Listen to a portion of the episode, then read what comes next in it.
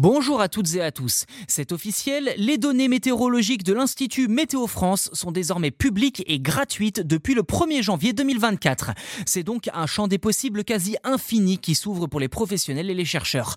Du côté des curieux comme vous et moi, l'annonce est accueillie avec pas mal d'enthousiasme, sachant que l'accès à ces informations sera désormais à portée de clic. L'initiative a d'ailleurs suscité des éloges de la part de Stanislas Guérini, ministre de la Transformation et de la Fonction publique, ainsi que d'Agnès Pannier-Runacher ministre de la Transition énergétique.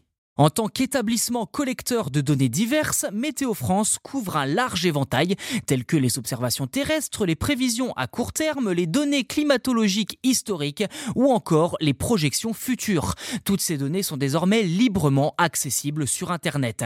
Cette décision d'ouverture au grand public vise à faciliter les prises de décision en temps réel, à affiner les prévisions et à sensibiliser davantage sur les impacts des changements climatiques. En 2022, pas moins de 1000 téraoctets de données ont été diffusés et désormais il n'est plus nécessaire de payer puisque la redevance a été supprimée fin 2023 pour accéder à ces données. Par ailleurs, Météo France s'engage dans une amélioration technique de l'accès aux données en mettant en place des API offrant un accès en temps réel aux observations et au relevé des radars pour les développeurs et les ingénieurs. L'organisme envisage également de créer un espace d'échange avec les utilisateurs de ces données pour adapter la diffusion à leurs attentes. Quand on sait que les initiatives individuelles de certains internautes ont déjà mené à des innovations et découvertes parfois incroyables, on ne peut qu'être optimiste pour le futur des prévisions climatiques avec cette mine d'or immense qui vient de tomber dans le domaine public.